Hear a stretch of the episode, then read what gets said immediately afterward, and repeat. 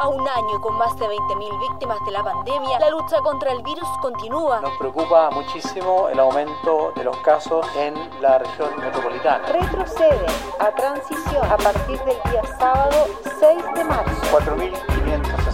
4.567 nuevos casos de COVID-19. Desde el mismo ministerio ven posible la llegada de una tercera ola. Retroceden a cuarentena. La pandemia no, no se ha ido. La pandemia sigue y no vamos a tener efecto rebaño hasta fines de junio del 2021. Desde la sala de redacción de La Tercera, esto es Crónica Estéreo. Cada historia tiene un sonido. Soy Francisco Aravena. Bienvenidos.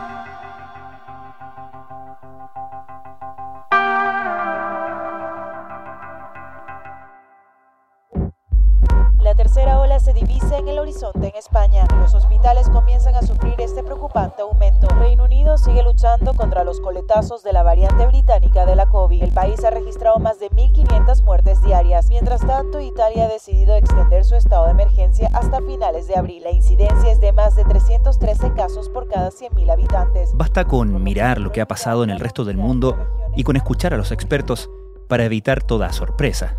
Pero es cierto que la fatiga pandémica, la comprensible necesidad de evasión en temporada de vacaciones y las buenas noticias del exitoso inicio del programa de vacunación puede habernos provocado, a muchos, la sensación de que la pesadilla está quedando atrás. Para proteger a los demás y para protegernos a nosotros mismos. Pero no es así. No aún, al menos. Solo entonces ganaremos nuestra lucha contra la pandemia. El regreso de las vacaciones, el relajamiento de algunas medidas y el reinicio de actividades que implican una mayor movilidad están configurando un panorama preocupante. Algunos expertos ya proyectan el tercer pic de COVID-19 en Chile. Pese a que esta semana se espera alcanzar los 4 millones de vacunados, aún queda mucho para dar por terminada esta pandemia. Solo en la región metropolitana, 15 comunas registraron la mayor incidencia de casos activos en siete meses. En atención a esos datos, la autoridad determinó que casi la mitad de ellas, y un total de 31 comunas en el país, retrocedieran a partir de mañana sábado a la fase 2, que implica cuarentena los fines de semana. Peñalolén, Paine, San Ramón, Maipú, Recoleta, Lampa, La Granja, Calera de Tango, San Bernardo, La Pintana, Independencia y Macul. Todas retroceden a partir del día sábado. 12 comunas retrocederán a fase 1, es decir, confinamiento. Chihuayante, Hualpén, Talcahuano, Penco, Hualqui, San Pedro de la Paz, Concepción, Freire, Renaico, la Comuna de la Unión y Temuco. El momento de la pandemia coincide, según advierten algunos expertos, con el punto de mayor dispersión comunitaria de la variante inglesa del virus en Chile. Si el aumento de la infección tiene que ver con esta o las demás variantes, está por determinarse. Lo preocupante es la duda sobre si este último factor puede agravar aún más las cosas. En este episodio de Crónica Estéreo conversamos con dos especialistas para comprender mejor el panorama, uno desde los modelos predictivos y otro desde las unidades de cuidados intensivos.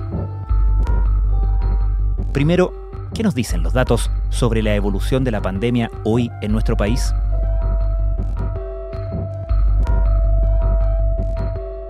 Día nosotros estamos teniendo un alza de los contagios muy importante que nos lleva prácticamente a la misma situación que tuvimos ahí alrededor del 22 de enero.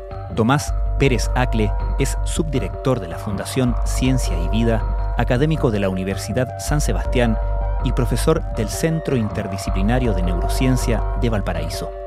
Esto porque, producto principalmente de la gran movilidad que ocurrió con las fiestas de fin de año y con la relajación de las medidas, se produjo un aumento de la infección.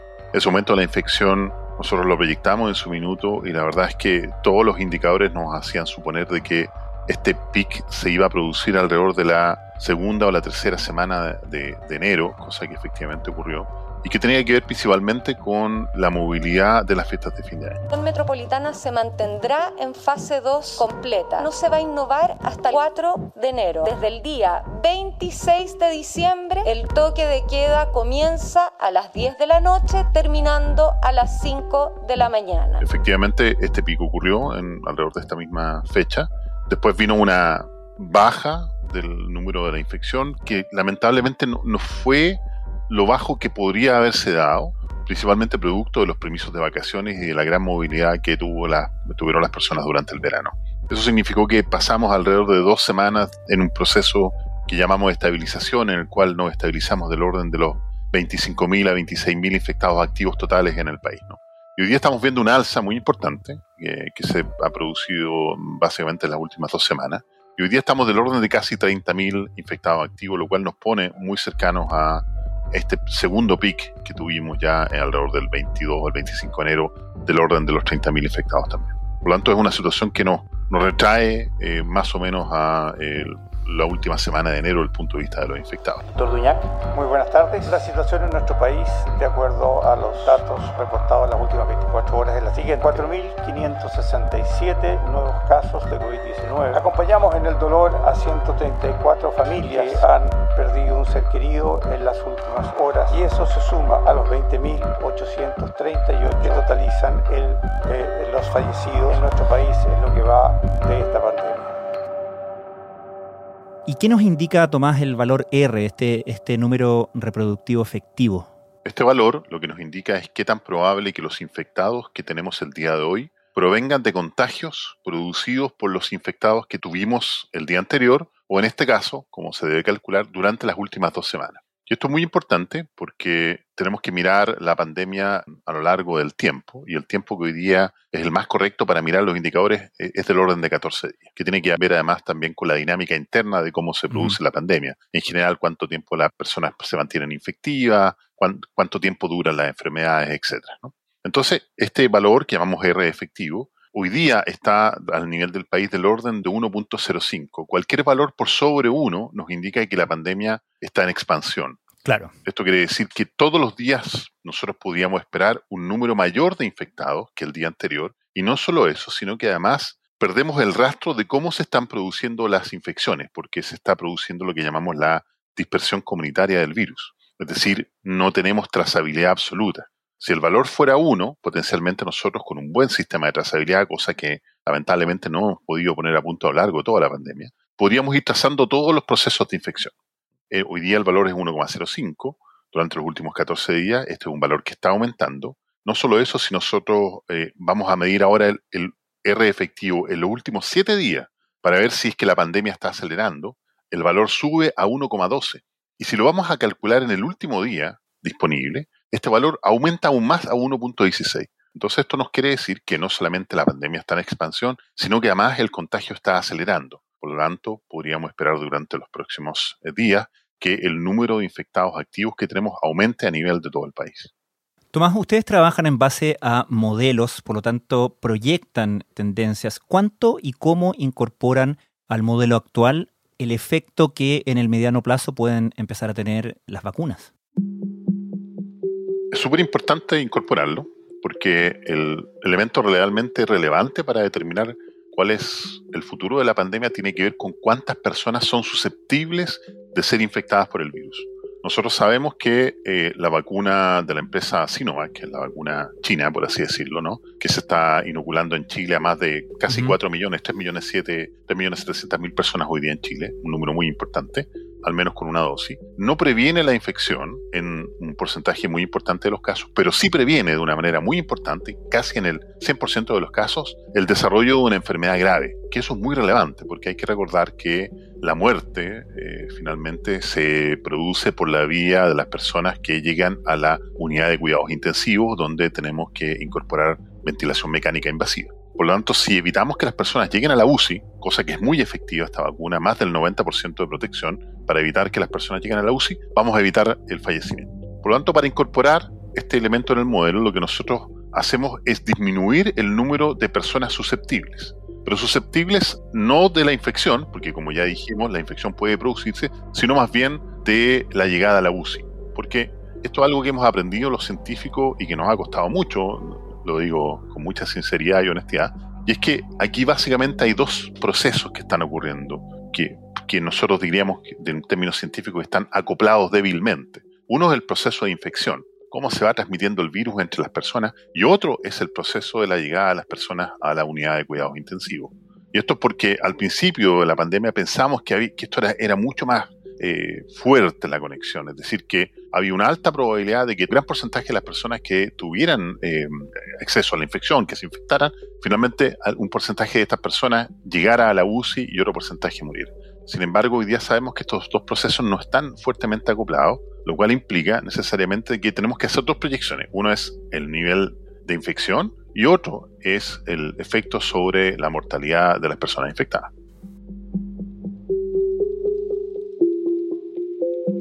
Tomás Pérez Acle, muchas gracias. Muchas gracias.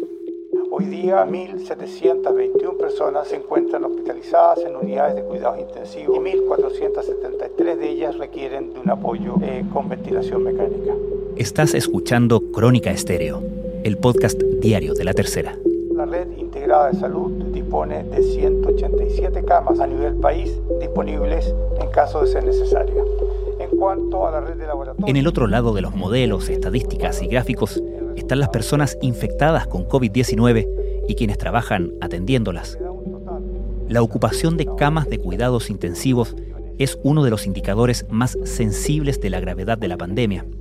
Esta semana, el subsecretario de redes asistenciales confirmó que tanto los prestadores públicos como privados del sistema de salud deberán llegar en tres semanas al 100% de la capacidad de camas UCI habilitadas para el PIC en julio del año pasado. En enero, esa exigencia fue del 75% de camas en comparación a ese mismo PIC. Quienes están en esa línea viven este momento con preocupación.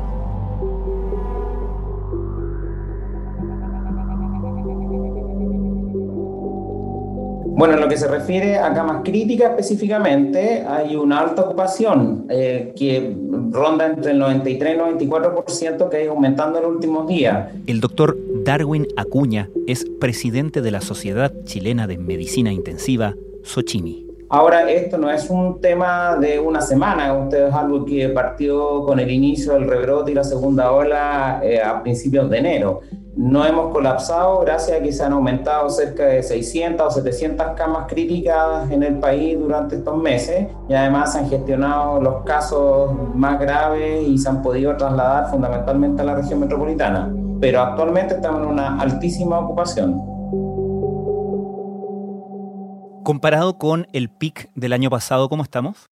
Lo que pasa es que, bueno, nunca es muy comparable los, distintos fenómenos que se asocian a una enfermedad, digamos, ¿ah? en relación al pic de la primera ola, eh, había muchas más camas ocupadas. Nosotros llegamos a un pico de 3.500 camas más o menos simultáneas. En este momento estamos como en 2.800, así que la verdad es que estamos lejos de llegar al, al pic de ocupación de la, de la vez anterior. Lo que pasa es que la circunstancia ahora se ve más estresante porque eh, estamos en camino a aumentar las camas, pero hay muchos pacientes que están llegando, entonces evidentemente nos tiene un poquito más eh, estresados ahora. O sea, si uno ve en proyección la situación actual, da para preocuparse de que podamos llegar a esos niveles. Podría ser, eh, obviamente la idea es que no. El, tema es que hay un proceso de, importante de apertura de camas que debe seguir realizándose para poder tener un poquito más de margen. Por eso te digo que en el fondo no hay mm. que comparar con la vez anterior, porque para poder trabajar tranquilo ahora, eh, uno podría tener estas 2.800 camas y están, estar todas ocupadas. Eh, sin embargo, podríamos tener 3.300 y tener 400 camas disponibles. Entonces, en el fondo, el tema es que al día de hoy estamos sobre el 90% ocupados y eh, debemos seguir aumentando camas para poder tener un poco más de margen. En su opinión, ¿cómo se ha preparado el sistema, aparte de las autoridades, las medidas que se han tomado? Por ejemplo, la suspensión de cirugías electivas. Lo que pasa es que hoy día salió el decreto de aumento de camas al 100% de lo que se tenía en la primera ola, pero no viene, no viene considerado como una obligación suspender la cirugía. Eso va a quedar a criterio de cada centro, siempre y cuando cumpla con la obligación de aumentar las camas. Entonces, eh, yo creo que ahí hay varios factores que influyen dentro de la apertura de camas, como son eh, el personal, los recursos. Eh, digamos, materiales, estamos hablando de monitores, ventiladores, camas, los espacios para poder abrir las camas. Eh, yo te diría que el personal sin duda es el, mayor limitante para poder eh, reconvertir en este momento. De verdad, nos hemos preparado mucho, el, equipo humano de acá, de todo, de, de la persona que hace el aseo, el auxiliar, el técnico, los diferentes profesionales. Es una, ha sido un equipo muy entregado, muy, muy entregado y ha permitido que, eh, que no colapsemos. Del punto de vista de la actitud de la población frente al virus, ¿qué observa usted en este inicio de temporada de marzo? La población responde un poco a las medidas que dispone el gobierno y a la conciencia propia. Obviamente que detrás de esto hay un cansancio, que es lo que se ha denominado como fatiga pandémica eh, de la gente, porque obviamente lleva muchos meses en este estrés, digamos, de la pandemia, más las cuarentenas que han ido entrando y saliendo. Obviamente cuando uno le dicen que puede salir de vacaciones o que se puede juntar con gente para las fiestas de fin de año, uno lo hace porque obviamente es instintivo el, querer salir. Por eso que es muy importante también que las medidas que se acompañan de todo esto sean eh, acorde a los momentos que estamos viviendo. Eh, entonces aquí uno apela a dos cosas. Aquí el gobierno y el ministerio determine medidas que sean adecuadas para controlar la enfermedad y la población a conciencia respete las medidas para poder seguir eh, disminuyendo este número de nuevos casos. Y en ese sentido, desde la SOCHIMI, desde la Sociedad Chilena de Medicina Intensiva, ¿cómo evalúan las señales que ha dado el gobierno desde el verano en adelante? En este momento yo diría que un poco más complejo y difícil de entender eh, que si mantenemos todavía una altísima ocupación de 94% de camas críticas, todavía no tengamos unas medidas más restrictivas a la movilidad comparándolo con el año pasado a esta misma altura, eh, había muchas más cuarentenas y había muchas más restricciones. Eh, por eso que nosotros hemos pedido que haya eh, más coherencia entre las medidas de aumentar camas versus las medidas también de limitación a la movilidad. Yo creo que eso tiene que estar mucho, tiene que ser mucho más coherente de lo que hemos visto hasta ahora, sobre todo en las últimas semanas. Hmm. Respecto de la gravedad de los pacientes que llegan a hospitalizarse por COVID-19. ¿Tenemos una evaluación, una comparación respecto al momento actual versus el año pasado? No hay necesidad de compararlo, son pacientes igual de graves. Eh, algunos han dicho que hay pacientes más jóvenes que son más graves. Yo no tengo los números exactos, digamos, porque no, no, no existen a disposición en términos de cuáles son las edades de los pacientes más graves. Eh, sin embargo, la gravedad está medida por la insuficiencia respiratoria que ellos tienen y que obviamente los lleva a ventilación mecánica, donde eh, yo te podría decir que hay, una, hay más manejo de los pacientes, por lo tanto hay un grupo de pacientes que están saliendo más rápido, pero hay otros obviamente que son muy graves y son los que terminan falleciendo. Em, eh, hay, hay más experiencia sin duda con respecto a la primera ola de cómo manejarlo y hay un poquito más de evidencia de algunos medicamentos que nos ayudan a manejarlos. Sin embargo, los que son muy graves son graves igual y se mueren igual. Finalmente, doctor, quería hacerle una pregunta quizás un poco más personal, pero, pero creo que es, bastante interesante eh, conocer eh, su experiencia llegando a ocupar eh, la presidencia de la Sociedad Chilena de Medicina Intensiva en estas circunstancias, en medio de la pandemia. Eh, es un desafío eh, en, términos de lo que significa conducir esta sociedad que ha sido muy protagonista y relevante en el manejo de la pandemia. Nosotros tenemos un rol, por supuesto, más científico y educativo que gremial o político y en eso hemos mantenido nuestra función durante todo este tiempo, ayudando a todo el mundo, desde el gobierno a todos los grupos gremiales y a toda la gente, incluso llegando a la población con ciertas opiniones que nos han parecido importantes para poder educar eh, estamos en una situación bien compleja, eh, estamos muy cansados, tenemos mucho trabajo por delante, pero lo importante es seguir y no bajar los brazos porque la gente nos necesita.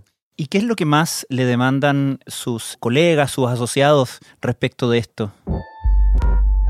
Fundamentalmente que estemos presentes, eh, siguiendo y educando a la gente, capacitando a muchos, apoyando también desde el punto de vista técnico a las UCI Em, y, nada, pues entregando eh, el apoyo que ellos nos piden en términos de, fundamentalmente el tema de educación.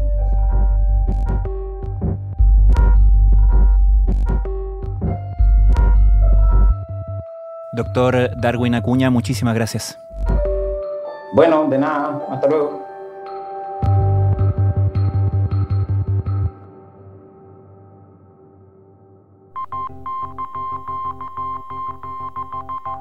Crónica Estéreo es un podcast de la tercera La producción es de Rodrigo Álvarez y la edición de quien les habla, Francisco Aravena.